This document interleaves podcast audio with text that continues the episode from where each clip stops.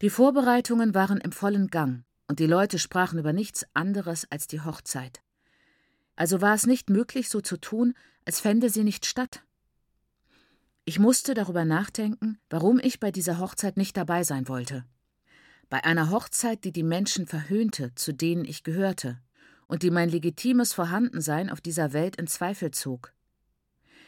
Ich wusste, ich musste eine Entscheidung fällen, etwas unternehmen. Aber ich war nicht wie Nyasha. Ich konnte nicht einfach zu Baba Mukuro gehen und ihm meine Meinung sagen. Also tat ich vor mir so, als sei die Hochzeit eine wundervolle Idee und genau das, was meine Eltern gebraucht hatten. Ich sagte mir, meine Eltern hätten in ihrer Jugend den Pomp und die Zeremonie einer Hochzeit entbehren müssen, und nun würden sie durch die Großzügigkeit von Baba Mukuro dafür entschädigt. Ich musste schon sehr übertreiben, um mich davon zu überzeugen. Ich redete mir sogar stur ein, meine Eltern freuten sich sehr auf das Ereignis, aber es half nichts. Ich glaubte diesen Lügen einfach nicht. Mein Vater genoss es immer, eine herausgehobene Rolle zu spielen, im Mittelpunkt zu stehen, also würde er zurechtkommen. Er würde sich in der Rolle des Bräutigams prächtig amüsieren und sie gut spielen. Aber bei meiner Mutter war es vollkommen anders. Sie hatte mir müde gesagt, es sei so oder so egal. Und selbst Lucia war auffällig wenig begeistert. Die Hochzeit findet statt, sagte sie. Also machen wir was draus. Sonst lachen die Leute, garantiert. Also machen wir was draus, nicht wahr? Lucias Einstellung war vernünftig, und ich versuchte sie mir anzueignen. Aber die Vor- und Nachteile von weißer Spitze und Treue schwören und Schleiern zu diesem späten Zeitpunkt wirbelten mir so durch den Kopf, dass ich nächtelang nicht schlafen konnte. Nicht einmal mit Njascha sprach ich darüber, die gesagt hätte, ich solle mich entscheiden und meinen Prinzipien treu bleiben, und mich schwach genannt hätte, wenn ich gestanden hätte, dass ich dazu nicht imstande war. Es gab keinen Ausweg. Die Kleider waren genäht, die Schuhe und Strümpfe, richtige Strümpfe, damit unsere hochhackigen pfirsichfarbigen Sandalen eleganter wirkten. All diese Sachen standen bereit. Meine Rolle in der Komödie war bestätigt und eingeübt, aber ich wollte noch immer nicht mitspielen. Es war leicht für die anderen, murrte ich, denn sie waren nicht die Tochter meiner Eltern. Ich beobachtete Nyasha, die alles amüsant fand, und Maiguru, die wieder eifrig ihren Teil der Vorbereitungen erledigte, damit die Hochzeit ein Erfolg wurde und ihr Süßer, wie sie sagte, nicht enttäuscht war. Ich sah den Tag heranrücken und schwieg weiter. Hey, Tambuzai, sagte Baba Mukuru beim Abendessen am Donnerstag vor der Hochzeit zu mir. Ich fahre dich morgen mit Lucia nach Hause, damit ihr dort bei den Vorbereitungen helfen könnt.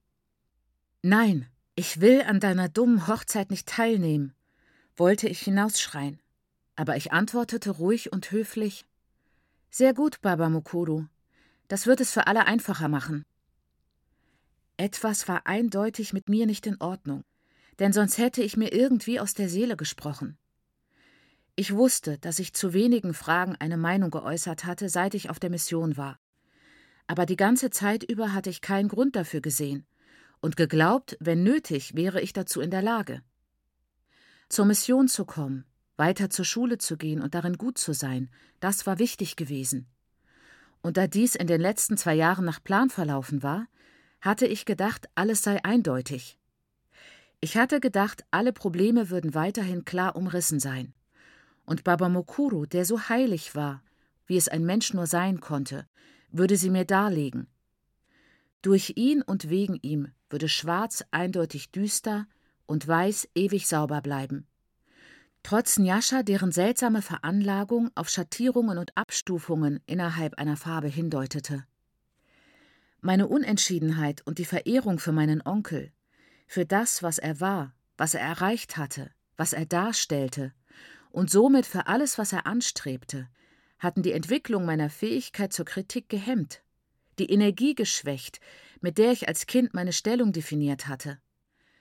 Es war schleichend geschehen, wobei die vielen vorteilhaften Vergleiche mit Nyasha viel Schaden angerichtet hatten. Ich hätte nicht hier bei Baba Mukuru gewohnt, wenn ich nicht gegen meinen Vater opponiert hätte.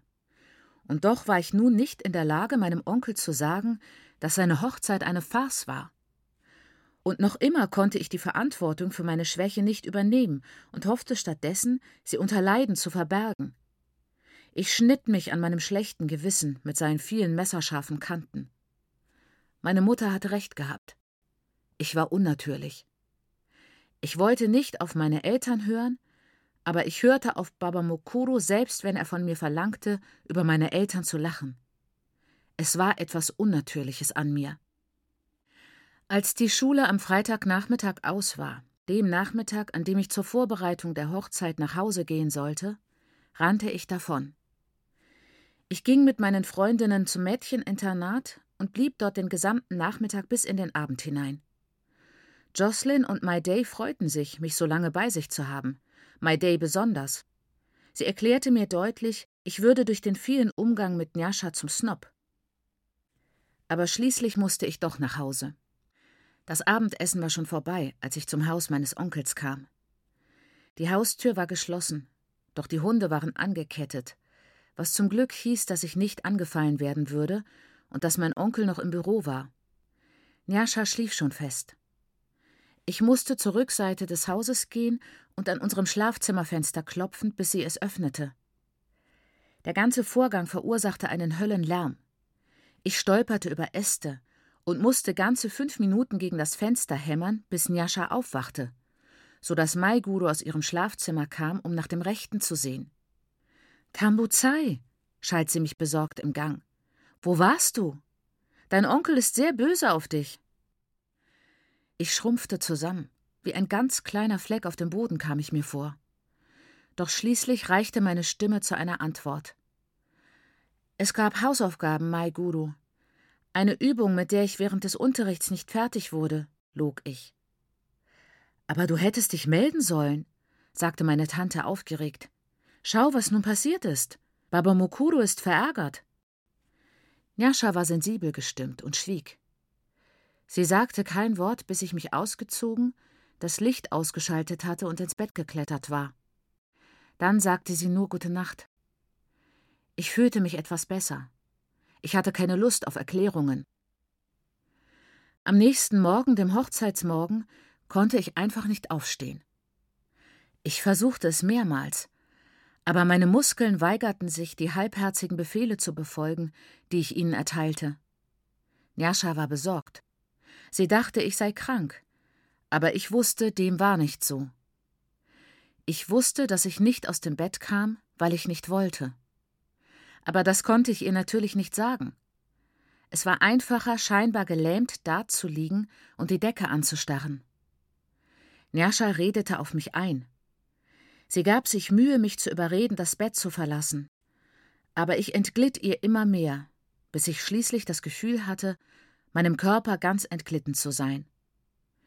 Ich stand irgendwo nah am Fußende des Betts und beobachtete, wie sie versuchte, mich zum Aufstehen zu bewegen und wie ich sie ignorierte.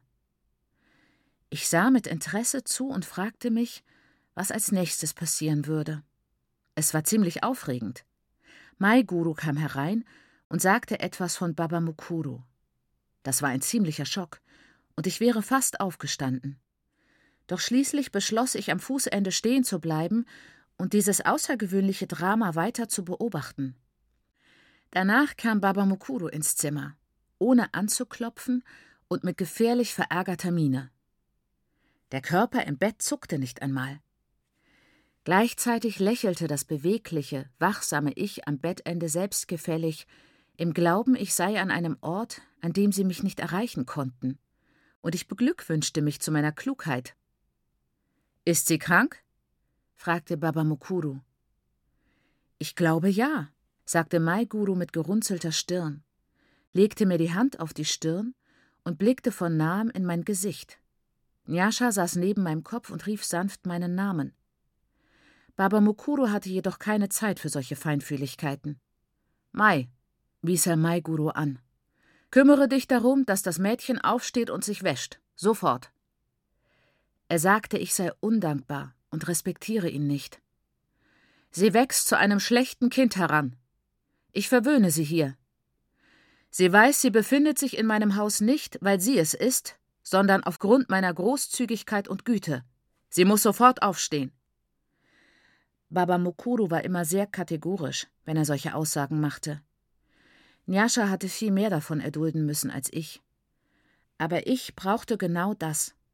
Es war etwas Konkretes, das ich festhalten und auf das ich reagieren konnte. Die Szene wurde unschärfer. Ich hörte sie in großer Entfernung sprechen, die sich jedoch rasch verminderte, als ich allmählich in meinen Körper zurückschlüpfte. Ich konnte widersprechen, und das tat ich auch, obwohl mein Herz raste und meine Stimme hoch und dünn herauskam.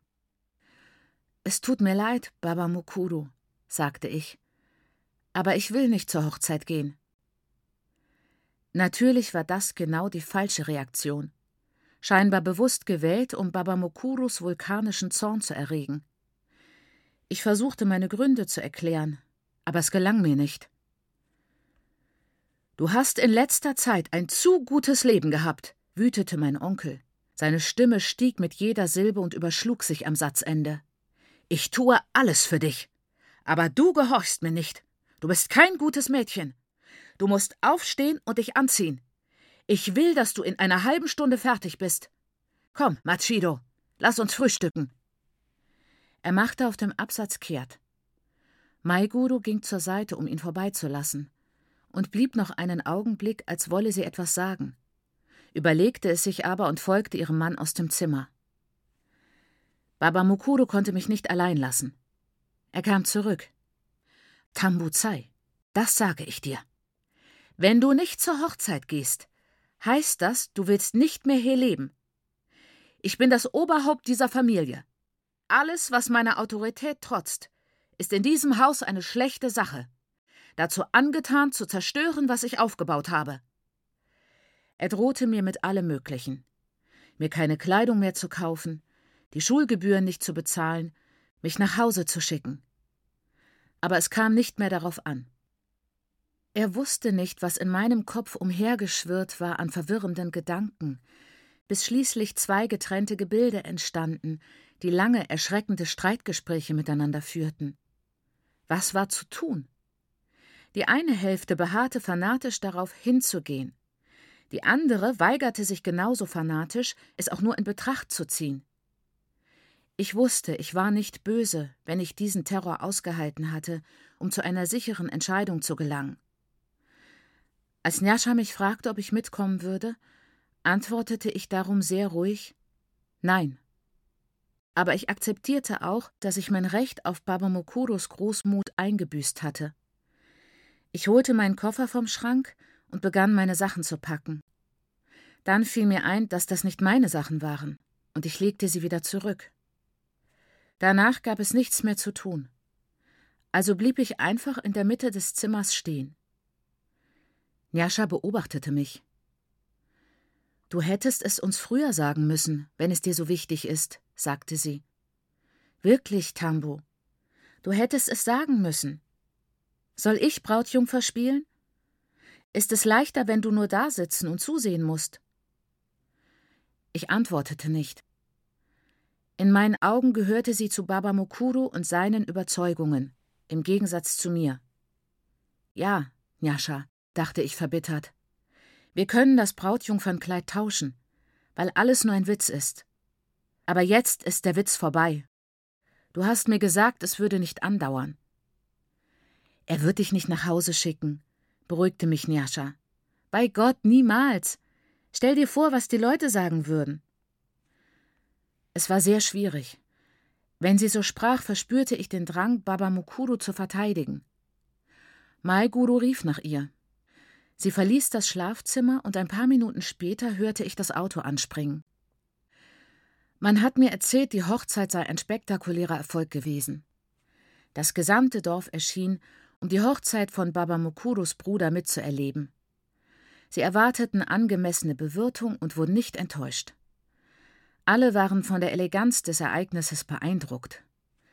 Nach allen Berichten war die Braut in ihrem weißen Schleier und den hochhackigen Schuhen denkbar glücklich.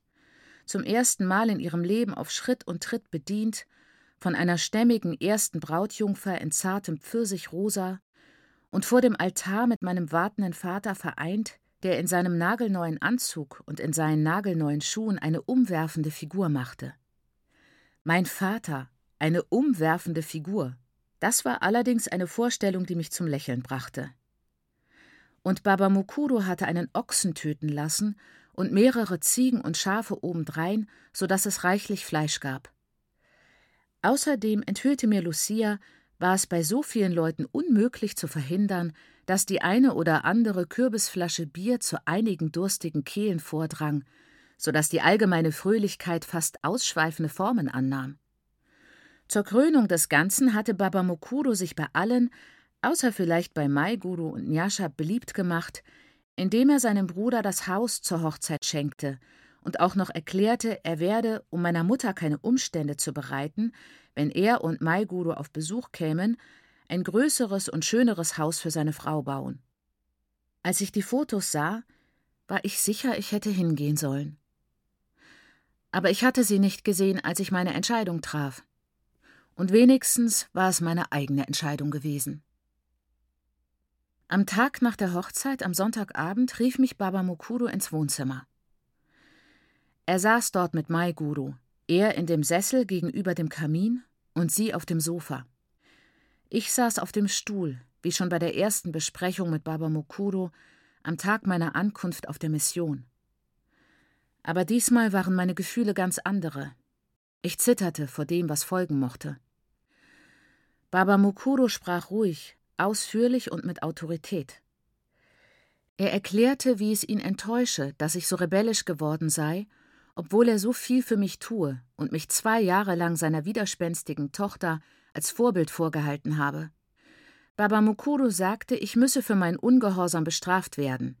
Und obwohl er mich ungern schlüge, denn ich sei schon alt genug, um als Erwachsene behandelt zu werden, so zeige doch mein Verhalten, dass ich noch nicht erwachsen sei und eine Prügelstrafe würde den Prozess beschleunigen. Ich erhielt 15 Peitschenhiebe, da ich gerade 15 geworden war. Da mein Vergehen sehr ernst war, erhielt Anna zwei Wochen Urlaub und ich musste ihre Arbeit übernehmen. Ich erledigte diese Hausarbeit grimmig, mit tiefem masochistischen Vergnügen. Für mich war die Strafe der Preis für meine neu erworbene Identität. Njascha war nicht beeindruckt, als ich ihr mein Geheimnis gestand. Und was würde passieren, wollte sie von mir wissen, wenn dich keiner bestrafen würde? Ich nehme an, du würdest dich selbst bestrafen. Wirklich, Tambu, ich glaube, das würdest du tun. Sie war schrecklich wütend über die Härte der Strafe und ganz dafür, Baba Mokuro zu fragen, ob er mich erziehen oder umbringen wolle. Sie bestand darauf, mir zu helfen, obwohl jede Hilfe verboten war, und sie hätte es auch getan. Sie wäre um vier Uhr morgens aufgestanden, um mir beim Putzen des Wohnzimmers und beim Vorbereiten des Frühstücks zu helfen. Oder sie hätte die Nachmittagsmahlzeit gekocht, während ich sauber machte, so dass wir mittags nur das Satzer zubereiten und die Reste aufwärmen mussten. Sie hätte mir beim Geschirrspülen geholfen, wenn wir am Nachmittag aus der Schule kamen, mir geholfen, das Abendessen zu kochen und die Schlafzimmer zu putzen. All das hätte sie für mich getan, wenn ich es zugelassen hätte aber ich hatte solche Angst vor Baba Mukuro und vor meinem Übermut, ihn herausgefordert zu haben, dass ich sie bat, es nicht zu tun. Und als sie sah, wie durcheinander ich war, erklärte sie sich einverstanden. Wie sich herausstellte, wurde ich nicht mit Arbeit überschüttet. Am zweiten Tag meiner Bestrafung, nachdem die Unordnung des ersten Tages gezeigt hatte, dass es sich unter dem neuen System unbequem leben lassen würde, sah ich früh morgens Silvester das Wohnzimmer putzen. Er deckte auch den Tisch für mich, und als ich aus der Schule kam, war das Geschirr vom Frühstück schon gespült, das Essen gekocht und der Tisch neu gedeckt. Ich wusste nicht, was vorging. Ich hatte große Angst, Baba Mukuru könnte es herausfinden und Silvester am Mithelfen hindern. Dann nahm ich an, Maiguru habe es ihm aufgetragen und es sei darum in Ordnung. Aber ich wagte nicht, etwas zu sagen, aus Furcht, es könnte das Falsche sein. Silvester sagte auch kein Wort, und ich erfuhr nie, was geschehen war. Natürlich bekam Baba Mokuro Wind davon, oder vielleicht hatte er es selbst so geplant. Wie auch immer, er machte keine Bemerkung dazu, und ich war erleichtert, Hilfe zu erhalten. Am Samstag der ersten Woche meiner Bestrafung beschloss Njascha, dass sie mir bei den großen Pflichten wie der Wäsche helfen könnte, wenn schon Silvester mir helfen durfte. Anna erledigte die Wäsche dienstags, donnerstags und samstags. Da ich zur Schule ging, hatte ich nur am Samstag Zeit. Also sammelte sich während der Woche eine Menge an, und es gab am Samstag viel zu tun.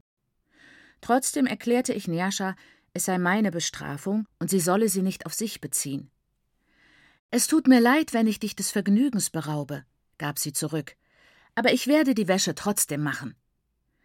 Während wir uns noch mit den weißen Sachen herumschlugen, vor allem mit den Hemden und der Unterwäsche meines Onkels, die gründlich zu waschen waren, kam Lucia zu Besuch, den kleinen Pfarrei im Arm, der erst acht Wochen alt war, aber schon erheblich älter aussah, weil er so dick war. Wessen Hemden sind denn das? zog sie uns auf. Nicht Moramus, die wäscht Anna. Es gibt also schon Jungen. Wie heißen die? Keine Jungen, antwortete Njascha kummervoll. Wir sind bestraft worden. Sie machte ein so trübseliges Gesicht, dass die Strafe komisch wirkte und wir in Lachen ausbrachen. Und ganz zu Recht, sagte Lucia, bei all dem Unsinn, den ihr anstellt. Schaut euch an, ihr lacht. Ich kenne euch zwei, ihr seid unmöglich. Dann wurde sie ernst und wollte den Grund der Bestrafung wissen. Also sagte ich, dass es eigentlich nur meine Bestrafung sei und Njascha mir helfe. Ich erzählte ihr auch, wie sie zustande gekommen war. Und es kam mir lustig vor, nun da die Angelegenheit erledigt war. Aber was ich zu sagen hatte, gefiel Lucia nicht. Baba Wangume! rief sie aus, als ich fertig war. Was gibt es doch für verrückte Leute auf dieser Welt? Solche Töne machten mich unruhig, denn Baba Mokuro war inzwischen für mein Unterbewusstes fast zum gewaltigen Ungeheuer geworden. Ich befürchtete vage, er könnte plötzlich auftauchen und etwas Schreckliches tun, wenn er sie so reden hörte. Zum Beispiel Lucia ihren Job wegnehmen. Njascha hatte keine solche Bedenken. Genau, schimpfte sie. Als ob es vorgesehen wäre, dass Kinder an der Hochzeit ihrer Eltern teilnehmen. Wenn man es so betrachtete, konnte man keine Angst haben. Wir lachten uns halb krank. Lucia aber spitzte den Mund und ging ins Wohnzimmer. Sie war sehr schroff zu Mai Guru, als die sie begrüßen kam. Ist Baba Mukuru da, Mai Guru? fragte sie schon nach einem knappen Händedruck und kurzen Fragen nach Mai Gurus Gesundheit. Mai Guru begriff diese Signale und ging vorsichtig vor. Was ist los, mein Nini? Ich sehe, du bist verstimmt. Sei unbesorgt, Mai Guru. Die Angelegenheit betrifft Baba Mukuru. Bist du dir sicher, mein Nini? Ich bin mir sicher, Mai Guru. Du kannst mit niemandem außer Baba Wachido reden? Nur mit Baba Mukuru.